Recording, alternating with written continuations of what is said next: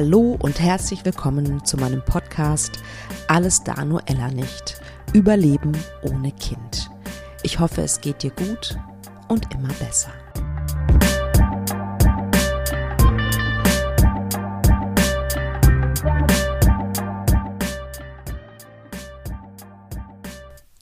Herzlich willkommen zu dieser neuen Folge. Schön, dass du wieder eingeschaltet hast.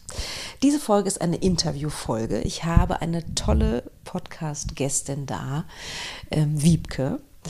Und ich finde, Wiebke erzählt in einer oder mit einer sehr souveränen, liebevollen Haltung von der Adoption ihrer beiden Adoptivtöchter Marie und Luna, die sie und ihr Mann vor elf beziehungsweise vor sechs Jahren ähm, ja, haben machen dürfen. Sie erzählt von ihrem Kinderwunschweg, der nicht ganz einfach war, von dem Adoptionsweg, der ähm, zumindest scheint es so nicht ganz so schlimm gewesen zu sein. Ähm, sie erzählt, wie sie mit den biologischen Eltern der Mädchen umgeht, also mit was von einer Haltung, mit was von einer Einstellung. Ähm, und ich finde es so wahnsinnig toll, wie, wie sie da so total im Vertrauen ist. Das ist wunderschön. Sie erzählt vom ersten magischen Augenblick des Treffens mit den beiden äh, kleinen Kindern oder beziehungsweise Babys. Und es ist auch, ich hoffe, das ist zu spüren, dass du es auch spürst, ein Plädoyer für Adoption. Und deswegen, das war mir auch nochmal wichtig, ähm, da nochmal eine Folge in diesem Podcast zu haben. Ähm, eine Folge, wo es eine erfolgreiche Adoption gab, beziehungsweise sogar zwei. Und Wiebke ist total überzeugt davon und bereut es kein bisschen, diese beiden tollen kleinen Menschenkinder großziehen zu dürfen. Liebe Wiebke, ganz, ganz herzlichen Dank für dieses Interview und dir wünsche ich ganz viel Spaß beim Hören. Also, ich habe die liebe Wiebke als Podcast-Gästin heute ähm, und freue mich sehr, dass es geklappt hat. Hat eine Weile gedauert, ähm, bis wir ähm, diesen Termin gefunden haben. Und ich freue mich sehr, liebe Wiebke, dass du deine Geschichte heute erzählen möchtest. Danke, liebe Katharina. Ich freue mich, dass ich bei dir sein kann. Und ich hatte deinen Podcast irgendwann Anfang des Jahres gehört, wo du einen kleinen Aufruf gemacht hast, dass du auch gerne mal mit Adoptiveltern sprechen möchtest. Und da dachte ich, ach, das mache ich. Ich möchte anderen Hoffnung machen und ich melde mich bei dir. Wunderbar. Ich freue mich total, dass du das getan hast und den Mut hast, ähm, heute deine Geschichte zu erzählen. Sehr, sehr schön. Ja, wer war Wiebke in ihren 20ern? Wolltest du immer schon Kinder haben? War das, äh, war das Teil deiner Lebensplanung? Definitiv. Also es war schon äh, wahrscheinlich in meinen Teenie-Jahren oder sogar früher gab es schon Listen über die Namen meiner Kinder. Und wow ähm, wie die unbedingt heißen sollten. Und ich war der wandelnde Babysitter bei uns im Ort, hatte viele kleine Cousinen und Cousins. Also Kinder waren immer ein Riesenthema in meinem Umfeld. Und ich war auch ein Jahr als Au-pair-Mädchen in den USA gewesen, habe da auf einen dreijährigen Jungen aufgepasst. Also Kinder gehörten definitiv immer zu meiner Lebensplanung. Okay. Und dann kam auch der passende Mann. Das ist ja auch nochmal eine wichtige. Ja, Mitte der 20er kam auch dann der passende Mann dazu, ja. Und okay. der hat auch immer klar gesagt, dass er Kinder möchte. Und auch wir ist irgendwie so Thema mit den Namen. Auch wir haben damals schon, wir waren noch nicht richtig zusammen, schon überlegt, was so die Namen sein könnten, welcher junge Name, welcher Mädchenname gefällt uns. Also ja. Spannend. Kommst du aus einer kinderreichen Familie? Hast du Geschwister? Ich habe zwei Geschwister, ja. Ah ja, okay. Und ähm, wann habt ihr das dann ähm, angefangen zu probieren? Ja, erstmal hat jeder seine Ausbildung natürlich fertig gemacht, dann der erste Job und dann ein Jobwechsel, wo man dann auch dachte, okay, vielleicht erstmal nochmal Fuß fassen in dem neuen Unternehmen, sodass es dann doch später war, als es vielleicht gut gewesen wäre mhm. und wir erst so mit 33, 34 gesagt haben, jetzt ist der Zeitpunkt richtig für uns, jetzt starten wir. Ja. ja, das ist natürlich auch wichtig. Ne? Das muss schon auch der richtige Zeitpunkt sein. Ne? Mhm. Manchmal verliert man so ein bisschen aus dem Blick, dass, dass man immer älter wird und dass das ja tatsächlich äh, ein Thema ist, leider. Ja, ne? ja, ja. Und ähm, wann habt ihr festgestellt, oh, so einfach, wie wir uns das vorgestellt hatten, so einfach ist es nicht? Es ging eigentlich relativ schnell. Also ich bin sehr planender, strukturierter Mensch. Und ähm, wenn das dann nicht sofort so läuft, wie ich mir das denke, dann fange ich an, Plan A, B und C zu machen. Von daher haben wir schon nach einem, vielleicht nach einem Dreivierteljahr oder so gesagt, okay, ähm, wir gehen zumindest mal in eine Kinderwunschklinik und lassen alles abklären. Ja. Mhm. Ja. Das ist ja schon mal sehr klug, weil viele warten auch zu lange ab, muss man ja. leider sagen. Ähm, und dann wart ihr in der Kinderwunschklinik, habt mhm. diverse mhm. Tests gemacht. Gab es eine, einen Grund sozusagen, eine Ursache? Es ist schwierig, also nicht 100 Prozent im Nachhinein zu klären. Ursprünglich hieß es angeblich, dass es vielleicht an meinem Mann liegt, aber ähm, ich hatte auch ein paar Fehlgeburten. Von daher denke ich mir, kann es ja auch nicht nur an meinem Mann gelegen haben. Also ich denke, es gibt Themen, die wird man nie final klären können und das gehört dazu. Und es ist auch eigentlich egal. Also ja, ja, ja. Letztendlich schon. Ne? Ja. Ähm, okay, das heißt, ihr wart erstmal in der Kinderwunschklinik. Wart ihr da lange?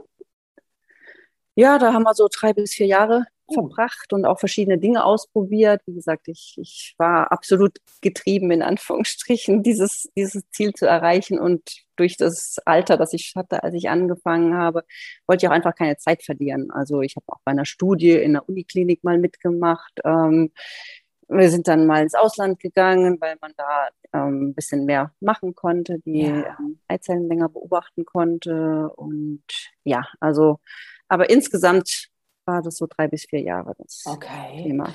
Wie ging es dir in der Zeit? Schlecht.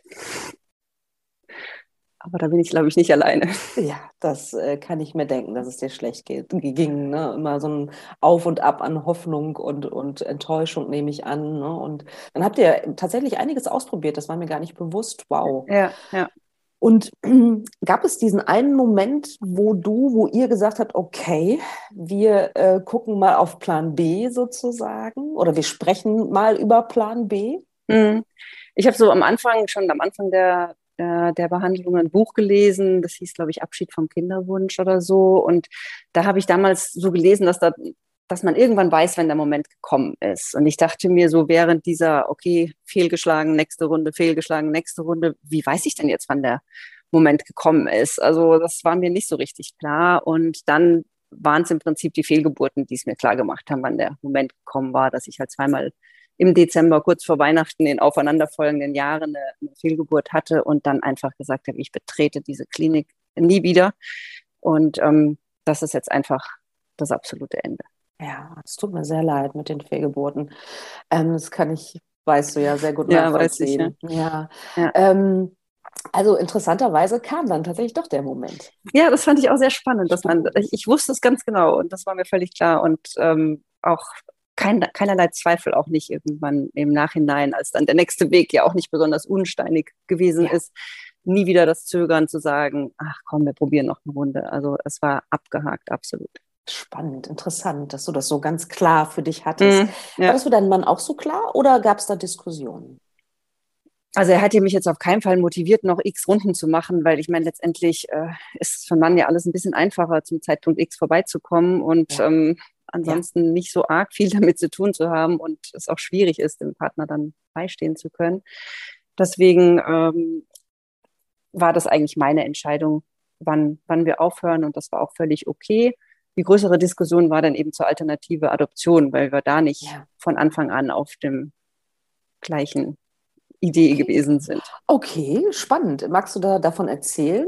Also mhm. wer war derjenige, diejenige, die gezögert hat? mein Mann hat gezögert. Also für mhm. mich war das recht früh eine Option. Und ich glaube, vielleicht liegt es auch ein bisschen so an meinem Au-pair-Jahr, dass ich einfach so dachte, ich liebe dieses Kind total. Es ist natürlich nicht mein Kind gewesen, aber ich habe ja den ganzen Tag mit ihm verbracht und es war einfach wunderschön.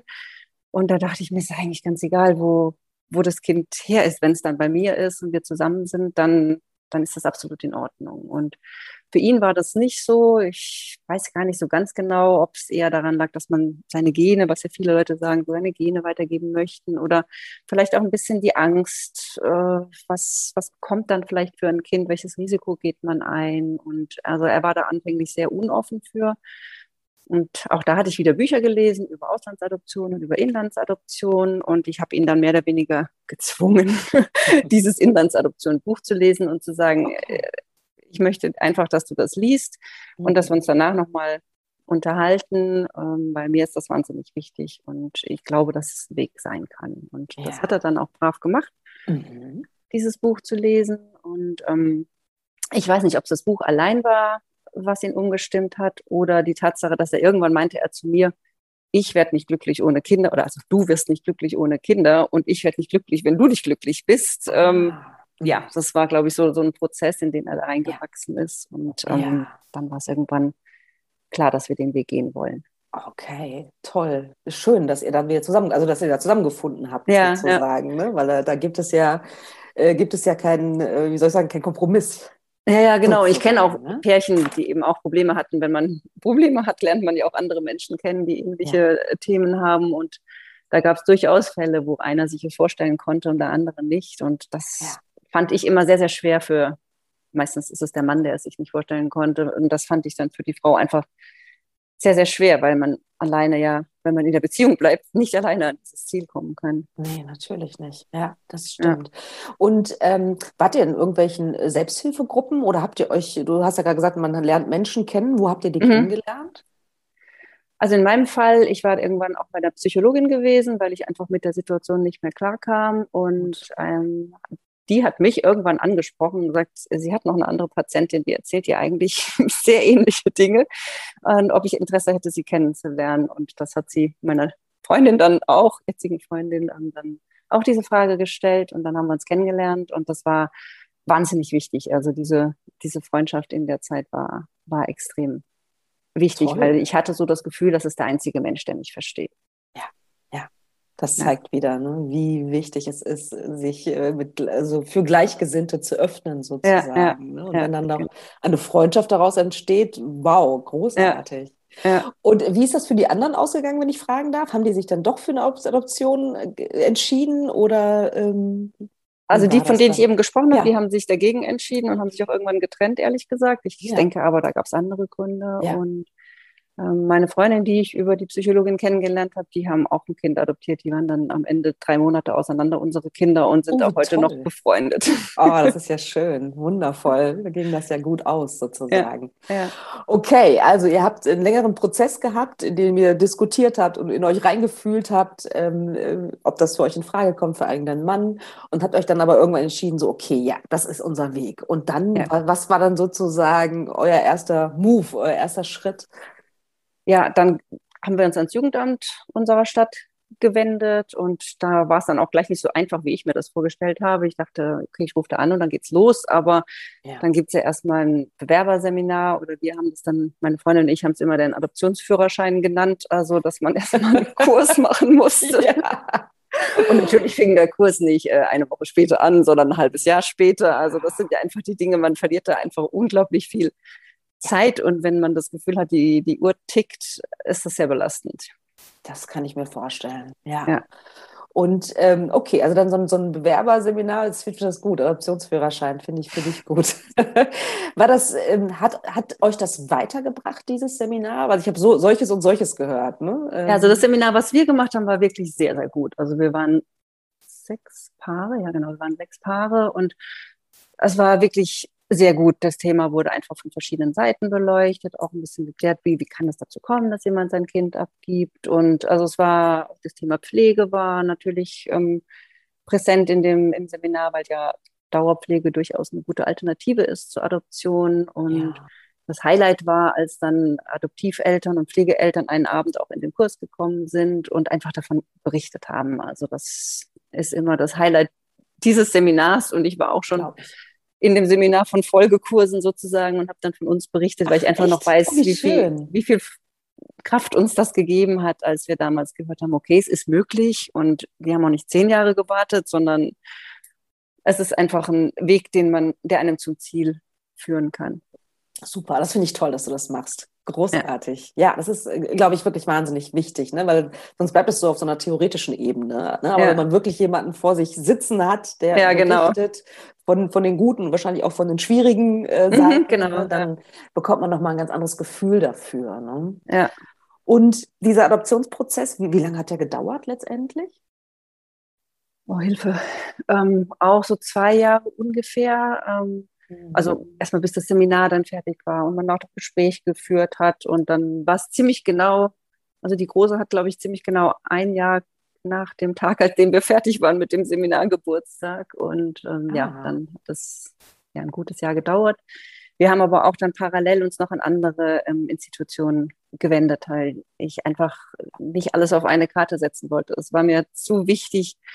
Dieses Ziel zu erreichen. Und es gibt ja auch andere Vermittlungsstellen wie der Sozialdienst katholischer Frauen, der in, in vielen Städten auch ähm, präsent ist. Und dann, das hattest du ja auch mal ein Interview, die Dame kennen wir auch von Findefuchs, die deutschlandweit ja. operieren. Also bei denen waren wir auch im Bewerberverfahren. Also ah. dann hatte ich mal einen Artikel gelesen über ein Haus in Berlin, in dem anonyme Geburten sind und habe die einfach angeschrieben und gefragt, an wen sie die Kinder dann geben, die sie da anonym ähm, auf die Welt bringen. Und dann sind wir zur Caritas nach Berlin gefahren, haben uns da noch vorgestellt. Also wir waren äh, sehr, sehr aktiv, weil, wie gesagt, es war ja nicht so, dass man sagen kann, wir machen jetzt fünf Jahre das eine und fünf Jahre das andere, sondern das war klar, dass, dass wir nicht so viel Zeit haben. Und ja. deswegen haben wir einfach gesagt, wir versuchen verschiedene. Das Dinge. ist sehr klug, finde ich, das zu machen. ja, wirklich, ja, wirklich, finde ich, äh, find ich wirklich wichtig, dass man da nicht nur auf eine Karte setzt, sozusagen. Ja, und ja. es ist offensichtlich auch erlaubt, sozusagen, oder? Ja, ja, man muss ja. zuerst im, im Jugendamt seiner Heimatstadt ähm, das Verfahren machen, außer man macht jetzt Auslandsadoption, ähm, das läuft ein bisschen anders, da gibt es Vermittlungsstellen. Aber ansonsten ist der erste Weg im Jugendamt der, der Heimatstadt. Und dann, wenn man das dadurch laufen hat, dann hat sie dann ein bisschen anders gehandhabt. Bei der Caritas in Berlin, glaube ich, haben wir nur noch ein Gespräch gehabt. Bei einem SKF einer anderen Stadt haben wir noch mehrere Termine gehabt. Also jede Vermittlungsstelle handhabt das anders, wie sie mit Personen umgehen, die bereits den Führerschein von woanders haben. Ach so, also dieser Führerschein sozusagen ist Grundlage, Basis dafür, genau. sich auch zu woanders zu bewerben gewissermaßen. Genau, genau, ah, genau. Ja, okay, spannend. Ja, ja. Und äh, dieser Führerschein an sich, also ich weiß noch, äh, mein Mann und ich waren ja auch bei Findefuchs, äh, bei der, mhm. aber äh, nur bei der ja, Einführungsveranstaltung, nicht ja, Einführung, also Informationsveranstaltung so. Und bei uns war so ein bisschen auch so diese, ah, diese, dieser Widerstand, dass jemand anders beurteilt, ob wir gute Eltern werden. Mhm. Hattet ja. ihr das auch? Ja, das hatten wir sehr. Das habe ich auch viel mit dieser Freundin da besprochen, weil man fühlt sich da so auf dem, auf dem Prüfstand und dann denkt man, ich gucke ja auf der Straße und da laufen die Leute mit ihren drei bis fünf Kindern im Schlepptau, bei denen ich vielleicht manchmal ein paar Fragezeichen habe. Und ja da hat keiner was geprüft. Aber ja. ich verstehe natürlich, also ich verstehe, warum es so ist, weil die Kinder haben ja meistens dann schon ein Päckchen. Und man sollte natürlich sicher sein, dass in der nächsten Familie die Wahrscheinlichkeit groß ist, dass es da gut geht. Und deswegen ja. kann ich das schon verstehen, aber man fühlt sich schon sehr durchleuchtet, auch die, die, die, die Gespräche, die da stattfinden, ja, irgendwelche Familienstaumbäume, die dann analysiert werden. Und wo ich so denke, okay, weiß ich nicht so genau, ob das jetzt so ja. relevant ist. Aber dass man die Menschen ein bisschen genauer kennenlernen möchte, das verstehe ich mhm. durchaus. Okay. Also, was würdest du sagen, mit was für einer Haltung bist du da rangegangen? Ich mache alles mit, okay. ähm, um, um zu meinem Ziel zu kommen. Also okay. ich war, ich war offen, ich, ich habe verstanden, warum es nötig ist. Ich hatte zwischendurch ja. Frust, weil ich dachte, meine Güte, müssen wir das jetzt auch noch alles besprechen. Aber ja. letztendlich dachte ich mir, okay, ist es alles für einen guten Zweck. Ich weiß, okay. warum ich das alles mache und ähm, ja. Ja, okay. Und alles andere ist dann sozusagen im Hintergrund gerutscht, ja, genau. weil der Grund so groß und so wichtig war. Der Grund war, war so ne? groß, so wichtig, so brennend, ja. so dringend. Ja, ja, ja, Wahnsinn. Okay, also ihr habt diesen Führerschein gemacht, ihr habt euch äh, beworben. Wer hat, wo ist es, hat es dann geklappt letztendlich? Bei zwei verschiedenen Stellen hat es letztendlich geklappt. Ah. Also wir haben zwei Kinder adoptiert, die sind äh, sechs und elf Jahre alt und sie sind von zwei verschiedenen Vermittlungsstellen. Ah, das ist ja äh, spannend. Okay, also vor elf Jahren sozusagen war das, war das Ganze, ja. Mhm. mhm. Ja, magst du erzählen, wie äh, ihr zu eurer ersten Tochter gekommen seid? Ja, genau. Da klingelte dann irgendwann das Telefon äh, des Jugendamts und ich dachte erst so, oh, ich gehe nicht dran. Das ist sowieso keine Ahnung, was es da gerade zu besprechen gibt. Und ja. dann habe ich echt im allerletzten Moment bin ich dran gegangen ja, ich möchte sie auf ein Kind ansprechen. Und ich dachte echt, uh, jetzt muss ich mich erstmal hinsetzen. Und ja. kon konnte dann auch, dann hat sie mir ein bisschen was erzählt, ähm, dass das Kind schon acht oder neun Wochen alt ist und in einer Bereitschaftspflegefamilie war und jetzt eben die Entscheidung getroffen ist, dass es vermittelt werden sollte, sehr wahrscheinlich ja. Adoption wird, aber ähm, es ein gewisses Risiko gibt, dass es nur in Anführungsstrichen eine Dauerpflege wird. Mhm. Weil einer der Elternteile eben noch nicht sicher war, ob er in die Adoption einwilligen wird. Ja, war das ein, äh, und das war offensichtlich kein Hindernisgrund, äh, äh Nein zu sagen, oder habt ihr nochmal drüber nachgedacht? Nee, nee, nee, das war überhaupt kein Hinderungsgrund. Also für mich war immer extrem wichtig, dass ich eine maximal hohe Sicherheit habe, dass, wenn ich das Kind aufnehme, es bei mir bleibt. Also das stelle ich mir extrem traumatisch vor, wenn man ein Kind annimmt und es nach ein paar Wochen zurückgeht. Also ich weiß nicht, wie man damit umgehen kann. Und ähm, deswegen war, war mir das wichtig. Natürlich, idealerweise möchte man Adoption, aber eine Dauerpflege wäre durchaus eine Option gewesen. Ah, okay.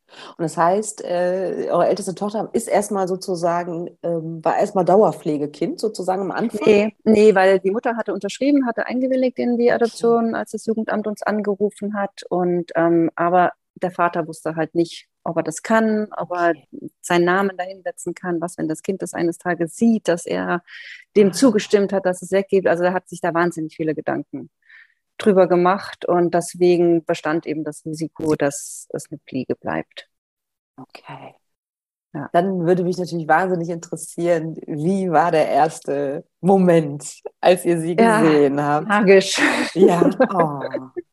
ja, das war dann eben im Jugendamt, haben wir uns getroffen mit der ähm, Bereitschaftspflegemutter und die Kleine lag da in so einem Maxi-Cosi mit so einem Schiebegestell und war ja, Wahnsinn. Man konnte sich einfach nicht vorstellen, das soll jetzt mein Kind sein, weil so von einer Minute auf die andere ähm, soll das jetzt mein Kind sein. Und ja, aber es war wunderbar und sie war total süß natürlich und habe sie dann auch direkt in den Arm nehmen dürfen, ihr die Flasche gegeben und ja.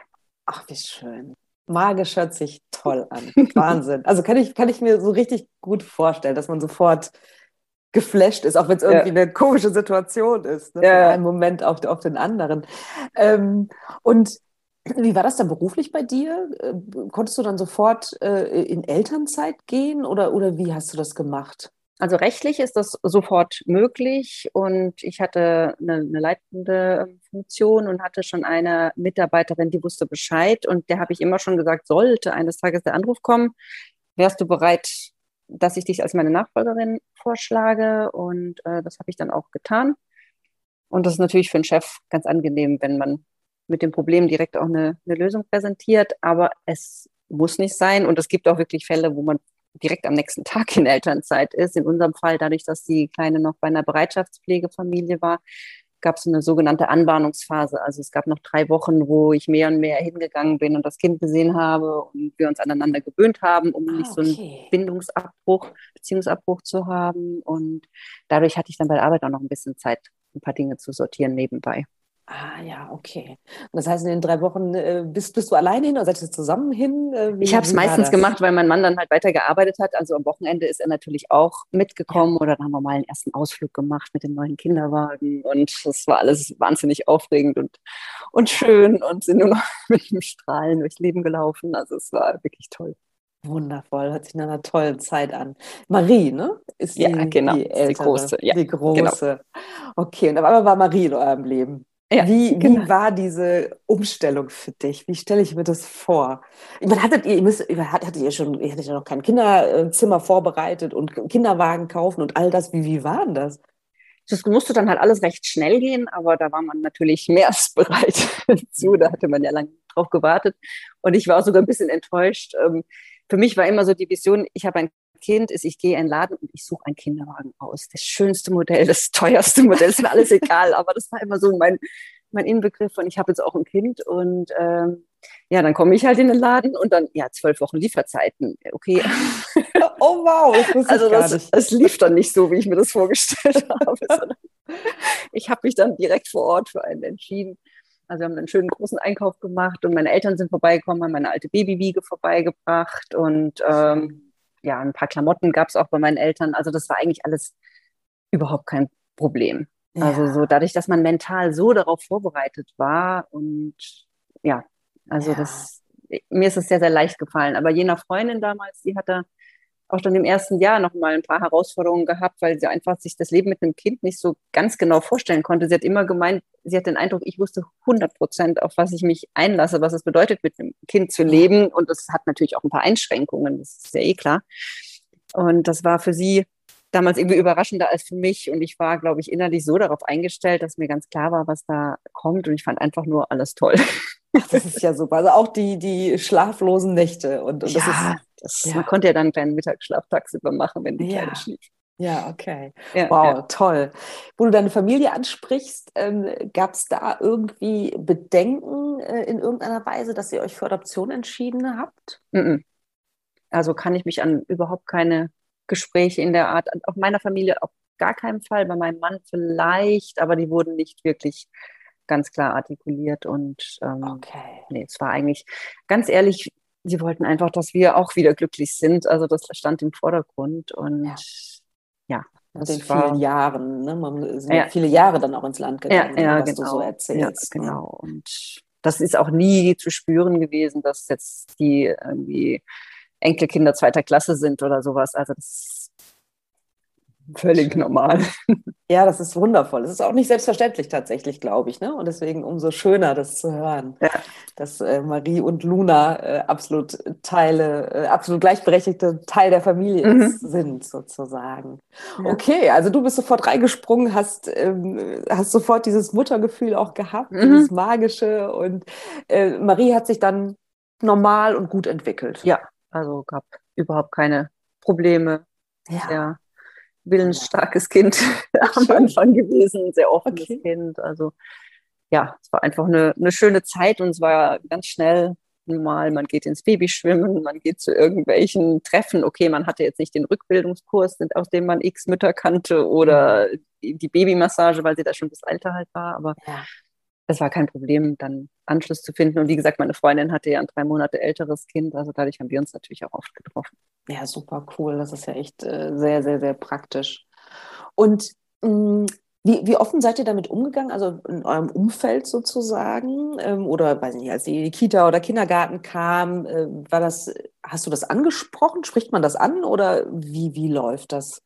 Also es ist insofern so, dass ähm, die Große sieht ein bisschen südländisch aus. Also ja. ich finde, man sieht sehr deutlich, dass sie eigentlich nicht mein leibliches Kind mhm. sein kann. Und ähm, ich wurde dann auch oft angesprochen und je nachdem, wie die Frage formuliert wurde, ist dein Mann Ausländer oder ist der mhm. Vater Ausländer? Und je nachdem, wie gut ich die Leute dann kannte, habe ich dann eine entsprechende Antwort gegeben. Aber es ist immer ein Thema, was auch heute ganz ehrlich noch präsent ist, dass ich so denke, es ist so offensichtlich. Wahrscheinlich denken es jetzt alle, sagen sie aber nichts. Soll ich es jetzt sagen oder interpretiere ich was? Also das ist immer noch eine Frage, die ich mir stelle. Also so jetzt in der weiterführenden Schule zum Beispiel weiß es keiner. Also zu, vielleicht denken sie sich, aber wir haben nichts gesagt. Und in der Grundschule hatten wir was gesagt damals und im Kindergarten auf jeden Fall. Ja. Oh, okay, okay, interessant.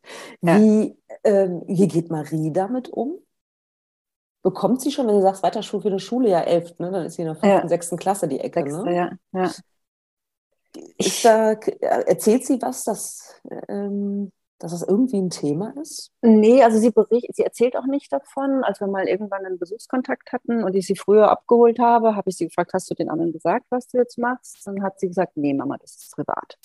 Also für sie Ja. Sie erzählt da nicht groß drüber. Also für uns ist natürlich alles ganz offen und wir reden über ihre leiblichen Eltern, okay. aber ähm, nach außen hin ist es ja. üblicherweise privat. Ja, ja, ist ja völlig in Ordnung. Ist ja absolut ja. ihre Entscheidung, ne? ja, ja, äh, genau. wie sie das handhaben möchte. Ne? Mm, ja. Okay, also das, äh, ich höre daraus auf jeden Fall, dass ihr Kontakt äh, habt zu den Eltern? Hat, habt ihr Kontakt? Also beziehungsweise erstmal vielleicht die Frage, äh, Marie weiß Bescheid. Seit wann weiß sie Bescheid? Seit sie die Frage gestellt hat, auf die man warten soll, ähm, Mama, war ich in deinem Bauch?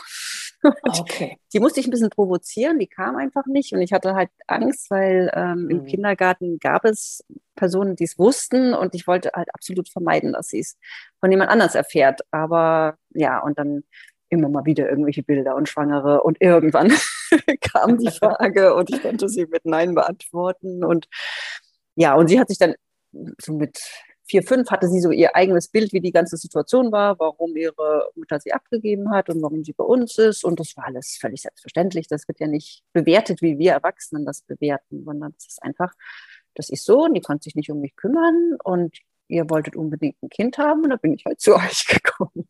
Schön. Ja, also das ist für sie und auch heute noch, also sie ist total froh, ähm, sagt sie auch oft, dass sie bei uns ist und ähm, Ja, für sie ist, die leiblichen Eltern sind keine echten Bezugspersonen. Sie, sie sieht die selten, sie hat zu denen ja keine wirkliche Beziehung aufgebaut. Und für sie ist das einfach völlig normal. Sie fände es schöner, wenn sie in meinem Bauch gewesen wäre. So eine Aussage kam schon mal. Mhm. Ich habe mir auch jahrelang die Haare viel dunkler gefärbt, als ich sie eigentlich hatte, damit wir so ein bisschen von, vom Äußeren, ja. Ähm, ja, dass man erkennen konnte, dass wir Mutter-Tochter sind. Ja, ja. Ja. Mhm. Und ähm, dieser Kontakt zu den leiblichen Eltern, wie stelle ich mir das vor? Also wie oft war der schon und, und, und wie ist das dann?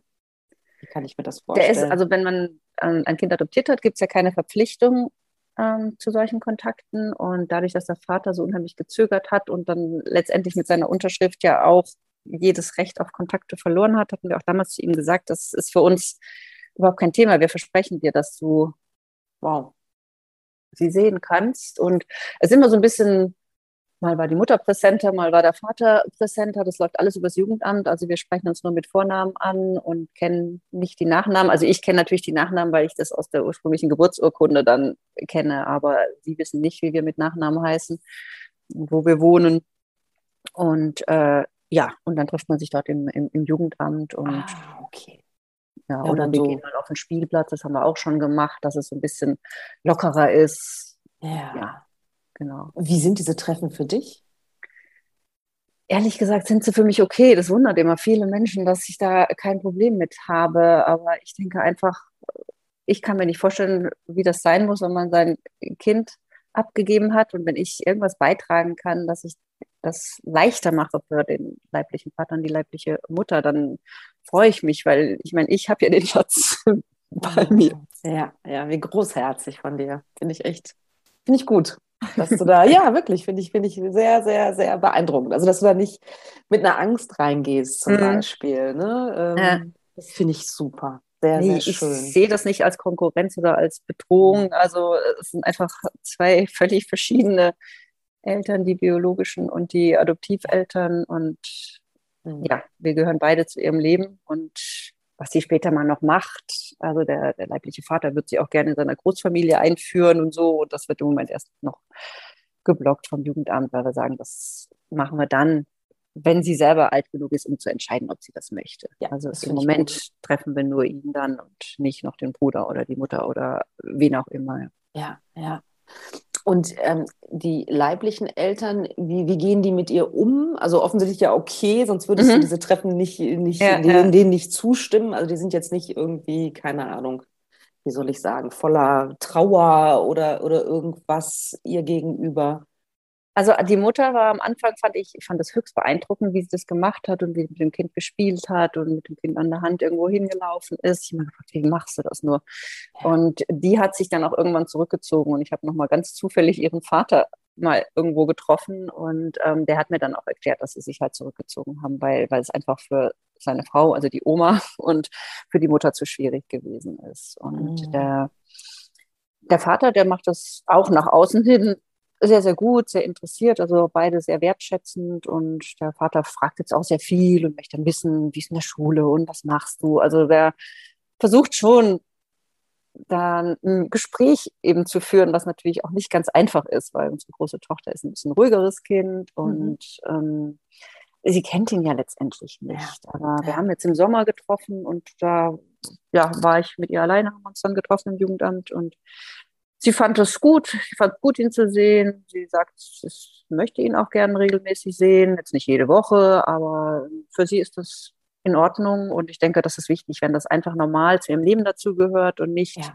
wir nähern uns der Teenie-Zeit, irgendwann mhm. mal die Vision der großartigen ja. Eltern ist, zu denen man abhauen kann, wenn man sich mit uns streitet. Mhm, mhm. Ja, auf jeden Fall, kann ich verstehen den Punkt. Ja, ja.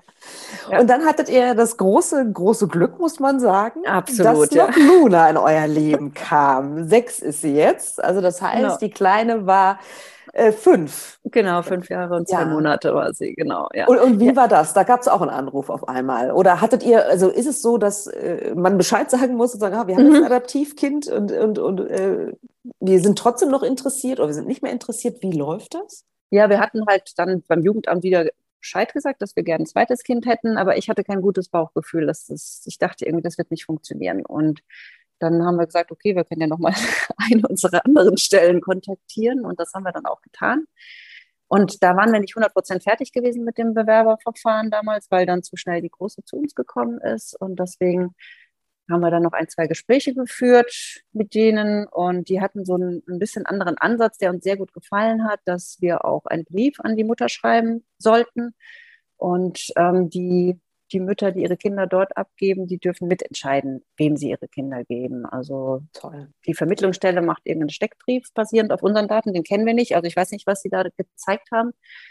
Und ähm, sie haben eben den Brief und von uns gezeigt. Und das haben sie, glaube ich, von drei interessierten Familien gezeigt. Und die Mutter konnte sich dann entscheiden. Und auch da, ich hatte da jetzt nicht mehr irgendwie so viel Hoffnung, ehrlich gesagt. Ich dachte, ja, wir sind ja auch nicht mehr die Jüngsten und ja, aber auch da war dann irgendwann, waren die auf meinem Anrufbeantworter drauf und dachte, ja, hm, komisch, okay, ich kam gar nicht auf die Idee, was sie von mir wollen könnten. Ja. Und dann habe ich halt zurückgerufen und ja, er hat sich für sie entschieden. Ich wusste gar nicht, dass wir vorgeschlagen worden waren. Und ähm, das Kind war dann noch gar nicht geboren.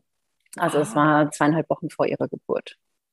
Okay. Und, und wie alt warst du da, wenn ich fragen darf, beim zweiten? Ja, da war ich 43. Ja, nee, aber es ist ja, ist ja wundervoll zu hören, ne? weil es ja. ja immer so dieses, oh, Altersgrenze und so weiter. Ja, also auch das ist noch möglich dann, ne? Wie schön. Genau. Na. Okay. Und dann habt ihr aber natürlich auch sofort gesagt, ja, sie soll Ganz kommen. ehrlich, ich habe einen ganz kurzen Moment gezögert. Ja. Ich kann es mir gar nicht so, man war einfach, man hat gedacht, okay, es ist jetzt so, im Beruf läuft es jetzt so, wir haben jetzt eine mhm. Kind, wir haben uns gut arrangiert. Ich, ich war so überrumpelt, dass ich einen Moment gezögert habe, aber ich wusste, ja. auch in dem Zögermoment wusste ich, es gibt nur eine Antwort. Also das war auch klar, aber trotzdem, ich habe mich dabei erwischt, dass ich einfach ein bisschen gezögert habe. Finde ich aber irgendwie legitim. Also kann ich total ja. gut nachvollziehen, muss ich sagen. Ich ja, aber ne? wie kann man, wenn man so einen Sechser im Lotto kriegt, nicht sofort, ja. ja gut, aber ich meine, ihr habt jetzt natürlich auch wahnsinnig tolle Erfahrungen mit Marie ja, gemacht, Ne? ein tolles Kind und so weiter. Ne? Und das ist ja auch schon ein Geschenk sozusagen, dass das genau, beim ersten genau, Mal so wahnsinnig gut funktioniert hat alles. Mhm. Ne? Und es ist natürlich eine gewisse Unsicherheit dabei, wie wird das beim zweiten Kind halt sein. Vielleicht ist das, hat das auch eine Rolle gespielt, könnte ich mir vorstellen. Ne? Ja. Nee, aber dann haben wir natürlich mit großer Freude Ja gesagt. Und das war auch jetzt wunderschön, finde ich, dass man jetzt auch noch das Neugeborene erleben konnte, weil Stimmt. die Große ja schon ein paar Wochen alt war, als wir sie dann näher kennengelernt haben. Und die Kleine eben vier Stunden nach ihrer Geburt sind wir dann im Krankenhaus gewesen. Und ja. Oh. Und wie war da das, der erste Moment? Ja, das war auch irre. Das konnte man sich, kann man sich einfach auch nicht so, nicht so vorstellen. Und man war ja schon ein bisschen routiniert inzwischen, dass man plötzlich ein Kind sieht und das heißt, es ist das eigene Kind. Äh, ja, aber es war trotzdem wunderschön. Sie hatte ein paar Probleme am Anfang. Ich war eine Woche mit ihr im Krankenhaus dann und ähm, ja, das war. Okay, aber dann konnte, konnte direkt dieses Bonding ja, stattfinden ja, dann. Ja, ne? genau, genau. Ja. Und ähm, habt ihr eigentlich ähm, äh, die Namen selber aussuchen dürfen oder habt ihr die übernommen von den Eltern? Also bei der großen haben wir die, die hatten ähm, zwei Namen und da haben wir die Reihenfolge geändert, weil wir ah, einfach okay. unsicher waren, ob wir sie adoptieren können oder nicht. Und man kann ja den Namen nur komplett ändern, wenn man das Kind adoptieren kann. Und dann haben wir gedacht, wir wollen da jetzt kein großes Risiko eingehen. Ja. Bei der Kleinen war es von Anfang an klar, dass wir sie ähm, adoptieren werden. Also klar, man hat diese acht Wochen Risikofrist, aber von ja. dem allem, was man wusste, wie die Mutter sich im Vorfeld verhalten hatte und was sie gesagt hat, war das Risiko als sehr gering einzuschätzen. Und mhm. sie hat ihr aber auch noch einen Namen gegeben und das ist jetzt der zweite Name. Also Ach, auch, das ist ja süß, das ist ja ein schöner Kompromiss dann. Genau, genau. Das finde ich auch schön, dass, dass jeder irgendwelche Namensanteile seiner leiblichen ja, Mütter hat, toll. aber dass wir mhm. zumindest bei der zweiten dann auch einen Namen selbst aussuchen können. Das finde ich gut, super toll. Und ähm, bei der Mutter von der zweiten, ähm, also war da, also ich habe irgendwie letztens noch einen Artikel gelesen ähm, zum Thema dieses, dieses, ich weiß gar nicht, wie es genau heißt, dieses Alkoholsyndrom, wenn die Mutter mhm. ähm, ne, während der Schwangerschaft Alkohol trinken und was das für Auswirkungen hat. War sowas mal Thema bei euch oder, oder habt ihr das Jugendamt danach gefragt? Hat das Jugendamt was selbst was dazu gesagt? Ja, das ist, das ist ein Teil des Adoptionsführerscheins, dass man diese Dinge bespricht. Was traue ich mir zu? Was kann ich mir vorstellen? Mhm. Das fiel mir sehr schwer damals, weil das fühlte sich so an, wie ich gehe doch jetzt nicht einkaufen. Ich kann jetzt hier ankreuzen, okay, das Kind darf schwarz sein oder darf nicht schwarz sein, es darf ein Junge sein, darf ein Mädchen sein, es darf diese Krankheit haben oder diese Krankheit nicht haben. Also das, ich habe mich mhm. da ganz, ganz unwohl beigefühlt. Aber man muss trotzdem einfach ehrlich zu sich selber sein. Und ich habe zum Beispiel ganz ehrlich gesagt, dass ich mir vielleicht ein schwarzes Kind nicht, mhm. nicht zutraue, weil ja. das bringt ja nichts, wenn ich jetzt vom Jugendamt sage, klar, mache ich auf jeden Fall und dann schaffe ich das vielleicht nicht so gut. Ja, und, absolut. und wir haben in der Tat Alkohol ausgeschlossen, soweit ja. man es halt beurteilen kann. Man weiß ja natürlich nicht, ob die Mutter wirklich getrunken hat oder nicht. Und sie kann sagen, ja. sie hat es nicht getan. Aber wir haben gesagt, wenn man es weiß, trauen wir uns das nicht zu. Ja.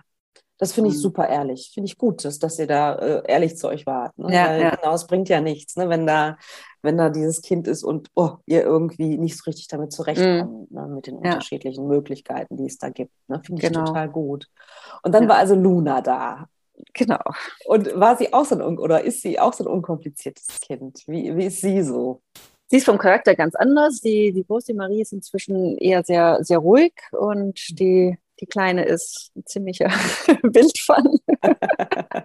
Aber unkompliziert sind sie, sind sie auf jeden Fall beide. Und die Kleine, die haben wir auch direkt ähm, mit ein paar Monaten in die USA mitgenommen, weil die Reisen waren gebucht. Wir waren zu einer Hochzeit von meinem Au-pair-Kind eingeladen. Und Ach, äh, ja, das, da wollte ich unbedingt hin.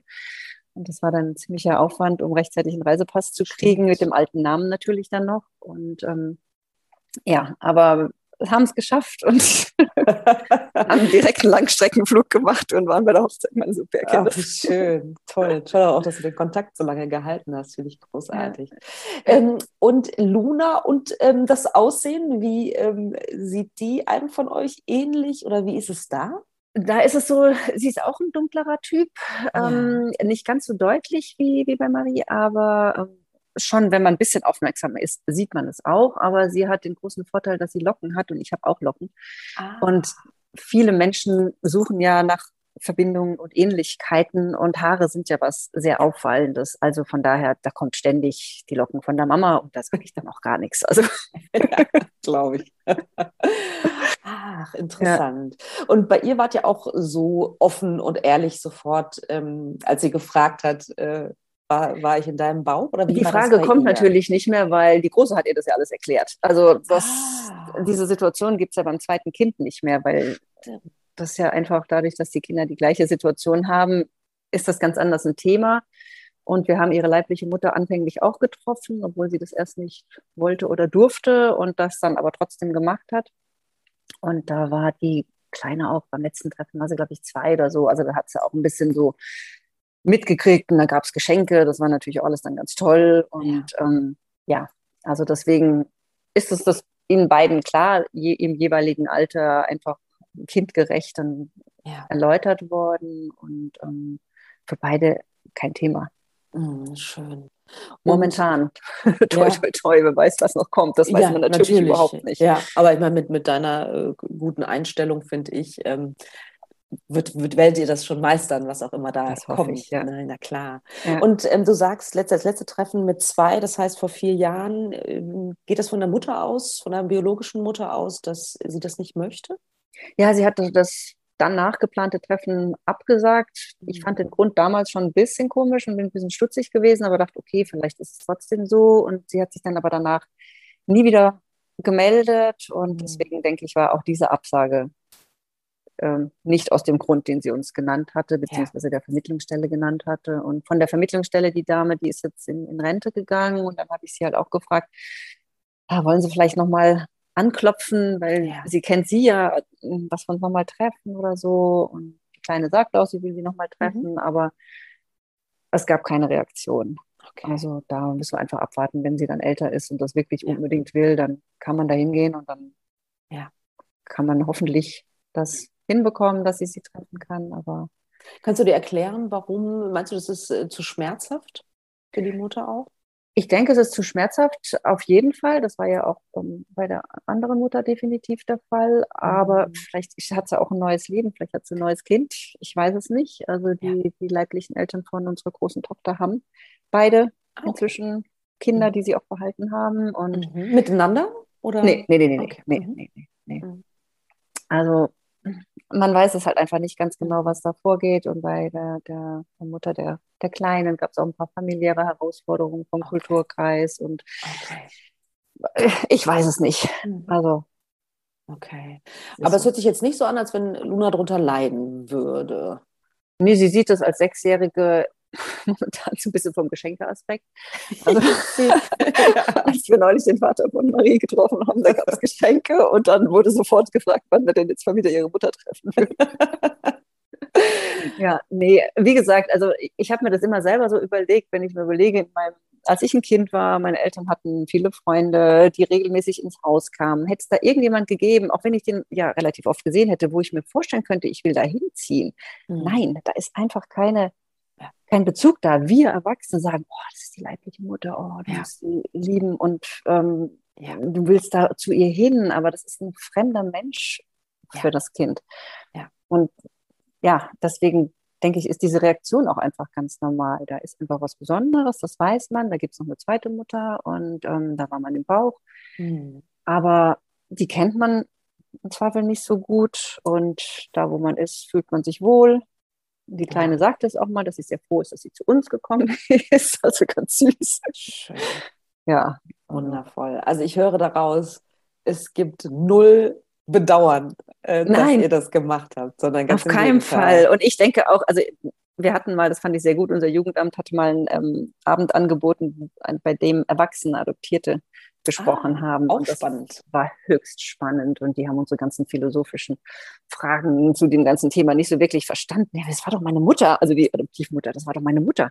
Ja. Und ähm, aber sie haben beide gesagt, zieht euch warm an in der Pubertät, weil ah, okay. in der Pubertät suchen alle Kinder die Schwachpunkte der Eltern und Stimmt. in unserer Situation sagen, haben die beide gesagt, da kommt irgendwann der Spruch, du bist überhaupt nicht meine Mutter. Mhm. Kann man sich darauf vorbereiten? Mental? glaube ich nicht. Nee, ne? nee, ich glaube nicht. Und äh, ja. ja. Dann werde ich mich irgendwie versuchen zu trösten, dass sonst hätte sie was anderes gesagt. Äh, wenn ich jetzt ihre leibliche Mutter wäre, hätte sie ganz sicher auch was gefunden, was ihr nicht passt. Auf jeden Und, Fall, ja, auch einen anderen ja. Schwachpunkt in Anführungsstrichen ja. gefunden. Ne? Ja, ja, genau. ja, okay. Also das heißt, machst du dir ein bisschen Sorgen noch, was die Pubertät angeht, oder bist du da jemand, der, der gelassen ist und sagt, okay?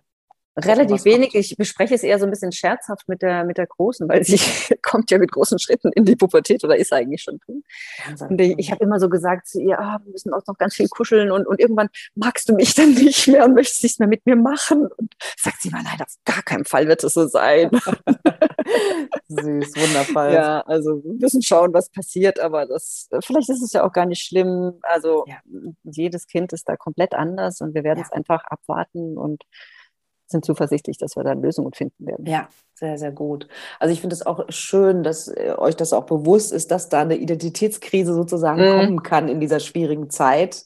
Ja. Ähm, ne, und dass, dass ihr das schon mal schon mal wisst und, und dann halt wahrscheinlich auch Möglichkeiten habt, ja, das damit umzugehen, was auch ja. immer da kommt. Genau, ich meine, das Jugendamt ist immer Ansprechpartner und ähm, okay. da könnten wir auch dann jederzeit hingehen und mhm. das besprechen. Okay, also das heißt, ihr habt gute Erfahrungen mit dem Jugendamt ja. gemacht. Auch da höre ich unterschiedliche mhm. Dinge. Nee, mit beiden meiner Arbeit. Stellen mhm. haben, wir, haben wir gute Erfahrungen gemacht. Eigentlich mit allen, mit denen wir gesprochen haben. Also mit Findefuchs hatten wir auch ja.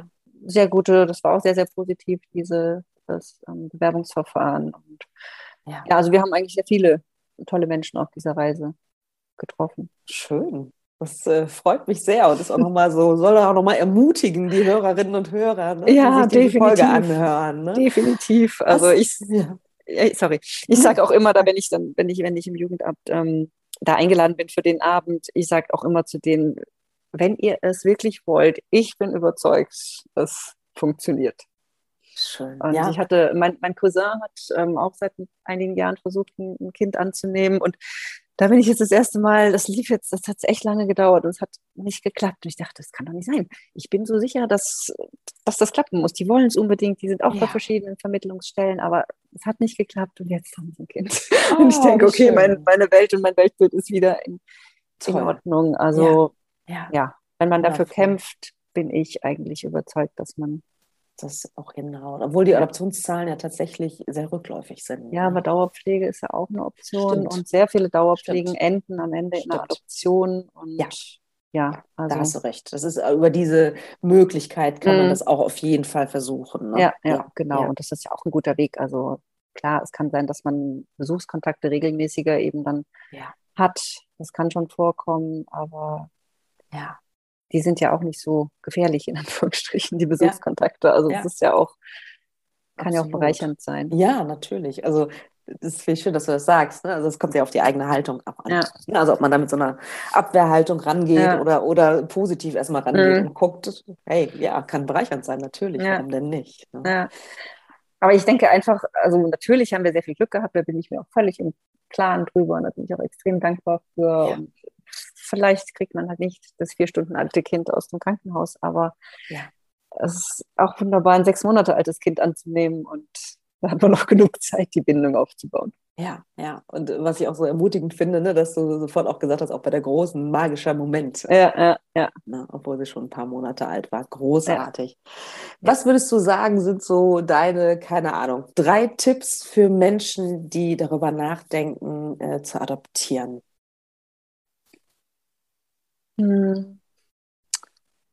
Also ich denke, man sollte sich auf jeden Fall sehr genau damit auseinandersetzen, also nicht irgendwie dem, dem Traumbild einer Familie nacheifern, nicht wissen, was es vielleicht für Herausforderungen geben kann, auch wenn ich jetzt bisher keine großen Probleme hatte, aber ich bin mir darüber im Klaren, dass, dass es passieren kann. In der Zeit, in der es einem schlecht geht, sollte man meiner Meinung nach sich austauschen mit, mit anderen und ja, versuchen, das, das alles zu, zu besprechen und was ich ja eben schon sagte, nicht die Hoffnung aufgeben, kämpfen dafür und wenn man es wirklich will, drücke ich allen die Daumen, dass sie so viel Glück haben wie wir. Wundervoll, sehr schön. Das kann man direkt als letzte Worte stehen lassen. Oder hast du noch was sozusagen? Nein, das passt. wundervoll. Vielen, vielen, vielen Dank. Ich, ich gucke in dein strahlendes Gesicht. Ich sehe sozusagen deine, deine, deine Liebe, deine Mutterliebe. Die äh, springt mir durch den, ähm, Bildschirm sozusagen entgegen. Ähm, man sieht, dass du äh, mit Leidenschaft Mutter bist und äh, das total toll findest. Und das finde ich sehr, sehr bewundernswert und super ermutigend und super toll, dass ihr so zwei tolle Mädchen habt und wenn die mhm. beiden das jemals hören, dieses Interview irgendwann, vielleicht wenn sie älter genau. sind, ein Gruß von mir. ähm, und ähm, ja, ich freue mich total, dass, dass das so ein, dass ihr so ein tolles Beispiel, ein Positivbeispiel seid dafür, dass es einfach wundervoll sein kann, mhm. Kinder zu adoptieren. Vielen, vielen Dank für dieses Interview. Sehr gerne, sehr gerne.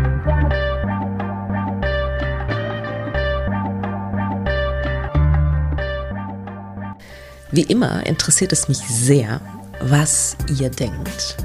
Schreibt mir doch gerne eine E-Mail über podcast.praxis-apia.de oder über Instagram, Facebook oder sonstige Kommunikationskanäle. Ich freue mich wirklich über jede Nachricht, die ich bekomme.